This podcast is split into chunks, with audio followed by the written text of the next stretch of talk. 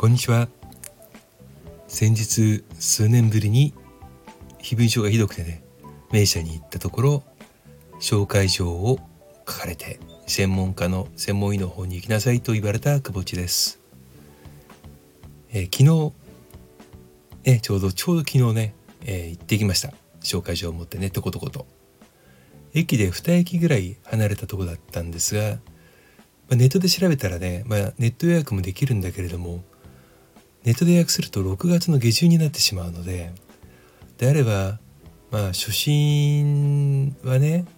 えー、朝一番だったらば、えー、見ることもできますって書いてあったので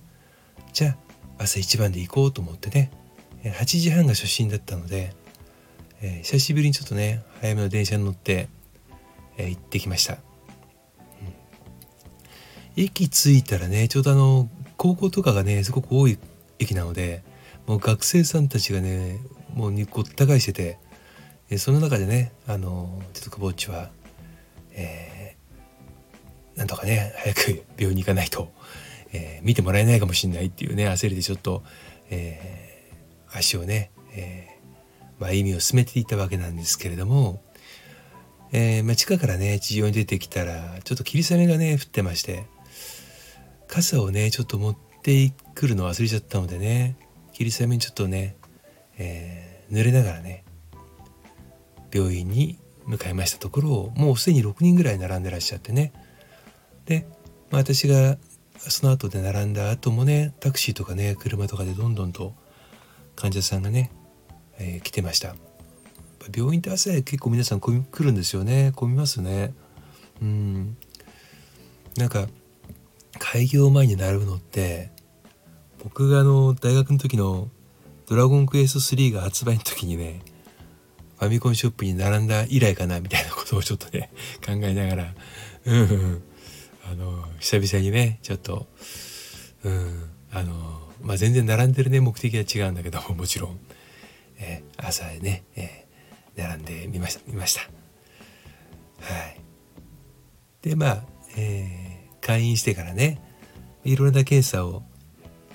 受けたわけですけどもその後まあ問診となってね、まあえー、詳しく見るために瞳孔をね開く目薬って多分皆さんやったことある人いると思うんですけれどもあれをね両目両目刺したんですよね。30分間ぐらいで瞳孔が開くのでそれまでちょっと待ち合室で待っててくださいっていうことになるんですけどもね。まあ、その前に軽く問診があってねその症状を聞いた先生がね失明するとこだ。なんでそんなに遅く来るんだ？ってねちょっと怒ったのかな？ぼやいたのかちょっとわからない。その中間ぐらいな感じなんですけどただ失明っていう言葉だけがね頭の中にこうリブレインするんですよ。失明するかも失明するかもみたいなねえー、ってそんな大事だったの？とちょっと思いながらまあその30分間瞳孔を開ききるまでの間ね頭の中では、え失明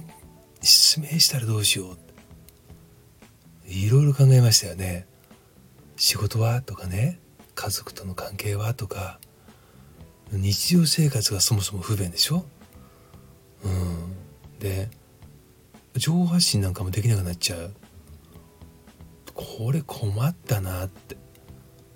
うん。とにかくどうしたらいいんだろうっていうこととずっとね考えてました。初めて考えたんじゃないかなあそこまで失明についてね。うん。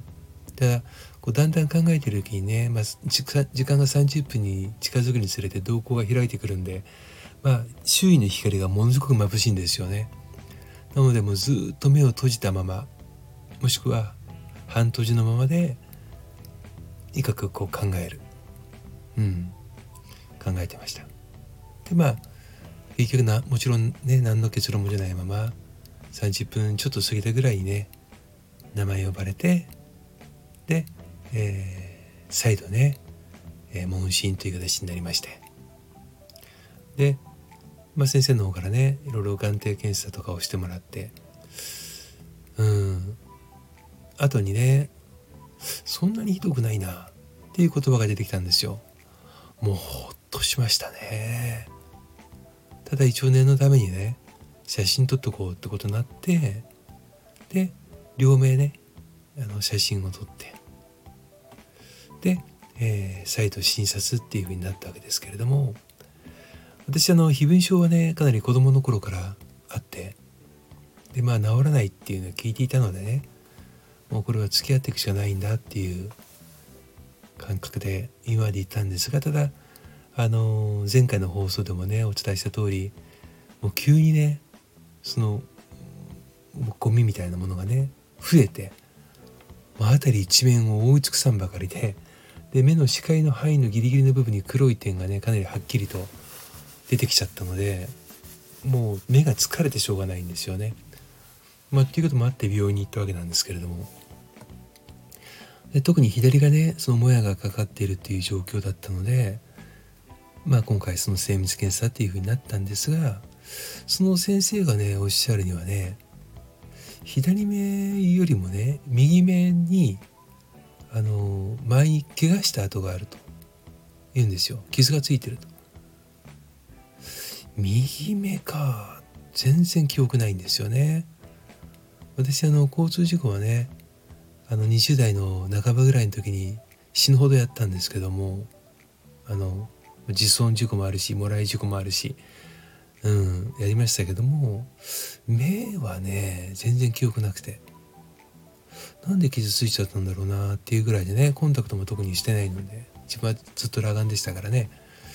うん。でまあそのレーザー治療とかをねあのするまだレベルではない、まあ、しなくても大丈夫じゃないかっていう診断結果だったんですよ。ね。それであのもともと紹介していただいたねあの地元の方の病院の先生にねじゃあ紹介書に対しての返事を書くから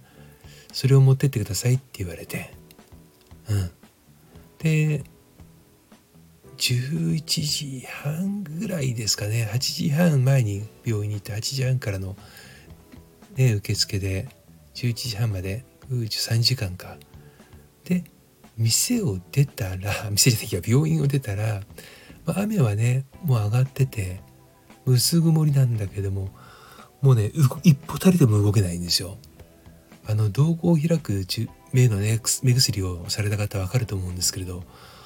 もうとにかくね眩しくて眩しくて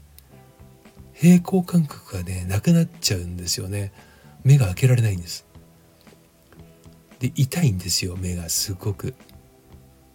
サングラス持ってくればよかったなと。思いながらもうもう持ってきてないのでね。うんとにかくずっと立ってるわけにもいかないのでもうちょっとずつねちょっとずつ歩いて駅まで。うん34分の距離なんですけど駅まで最寄りの駅までね。でも78分倍ぐらいはかかったのかな。とにかく怖かったですね歩くのがね。まあ怖かったですね。うん。皆さんはどうだろう。この瞳孔を開く目薬ってやったことある人結構いるんじゃないかと思うんですよね。うん。目の検査する時はね。片目前回はね片目だけだったんでまだ良かったんですけど両目は確かにしんどいですね、えー、電車で行ってよかったなって改めてあの思いました前回は車で行ってねちょっと後悔したのであ今回はねあのバスとね電車で動きましたけれども、まあ、そんな感じでねあの最寄りの駅まで2駅で着いてその先生からの手紙を持ってねえ地元の病院に、えー、持って行ったくぼちです。まあ、まだ分かりませんけどね。2週間後にまた行ってあのー、診断後っていう風になって、えー、昨日は帰ってきたのでね。また帰ってくる時もちょっとバス停とかがないちょっとね中途半端な距離だったんでね。同じようにもとぼとぼとぼとぼとね歩幅を狭くあのー、道の端っこをね歩きながらえーと、うちはね最寄りの駅からね大体2キロの距離なんですよ。通常だとね大体20分ちょっとで着くんだけども昨日は結構かかりましたね。さすがに、まあ、そんな状況なので。うんこんなんだったら駅までちょっともうちょっと頑張って歩いてタクシーで帰ればよかったかな。なんてねちょっと思いましたけどもね。うん。まあでもいい経験でした。あの自分の目はね大事にしないといけないなって改めて思ったのと、まあ、年取ったら当然ねあの老眼も出てきちゃうので見えづらくなる視野角が狭くなるっていうのは聞いてはいたんですけれどもね、まあ、しょうがないって諦めるんではなくてやっぱりまあ少しでもねあの視野角が狭くならないようにね。そして健康体で入れれるよ入れれるように自分も意識しないとねいけないなって思いました、うん、これからはもう少しね自分の体にちょっと興味を持ってね、えー、健康でいれるようにしたいと思う久保地でした。それではまた。